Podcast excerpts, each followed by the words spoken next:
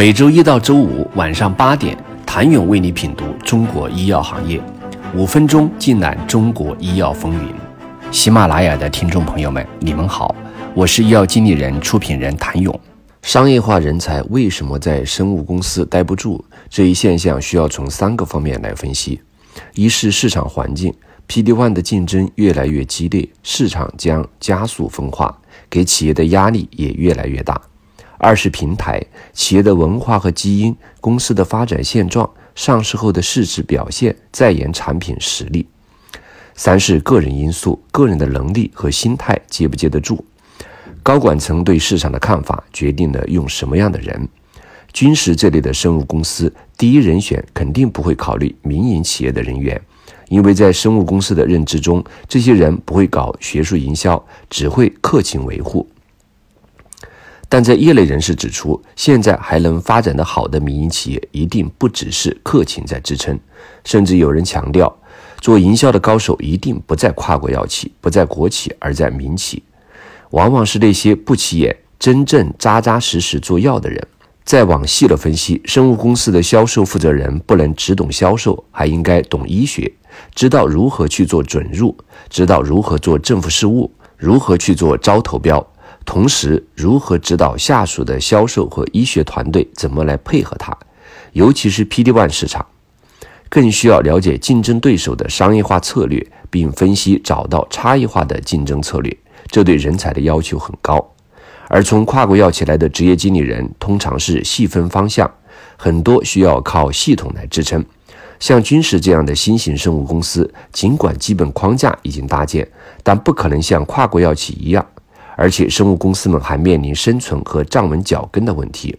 十年研发一朝兑现，相比耗时多年才有结果的研发过程，商业化的结果没有任何缓冲的，就会出现在老板面前。很显然，相比之下，销售岗的人员流动率要比研发岗位高。在换工作方面，研发人员更多希望把项目做到一定阶段，有一定结果再走，而商业化人员销售的是产品，结果更加直接。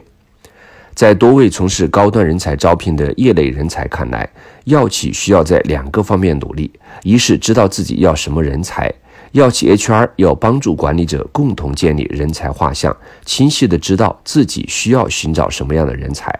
二是强调心理预期，药企心态要摆正，给商业化人才充分的耐心，帮助他把工作氛围营造好，而不是急着求结果。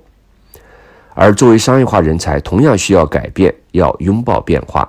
从跨国药企出来的人要明白，很多成功并不是个人能力强，而是平台的强大。相比流程和平台都十分完善的跨国药企，国内初创药企在各方面都很简陋，这对于习惯了跨国药企便捷性的商业化人才来说，充满了挑战。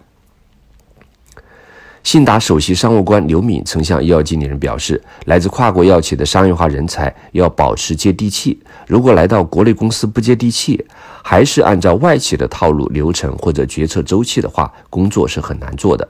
在医药行业，商业化负责人的变动并不鲜见，尤其在刚刚开始商业化的生物公司中。随着商业化成为生物公司转型成功与否的关键要素，如何找到合适的商业化人才和留住商业化人才，是生物制药公司接下来的功课。谢谢您的收听。想了解更多最新鲜的行业资讯、市场动态、政策分析，请扫描二维码或添加医药经理人微信公众号“医药经理人”——医药行业的新闻与资源中心。我是谭勇，明天见。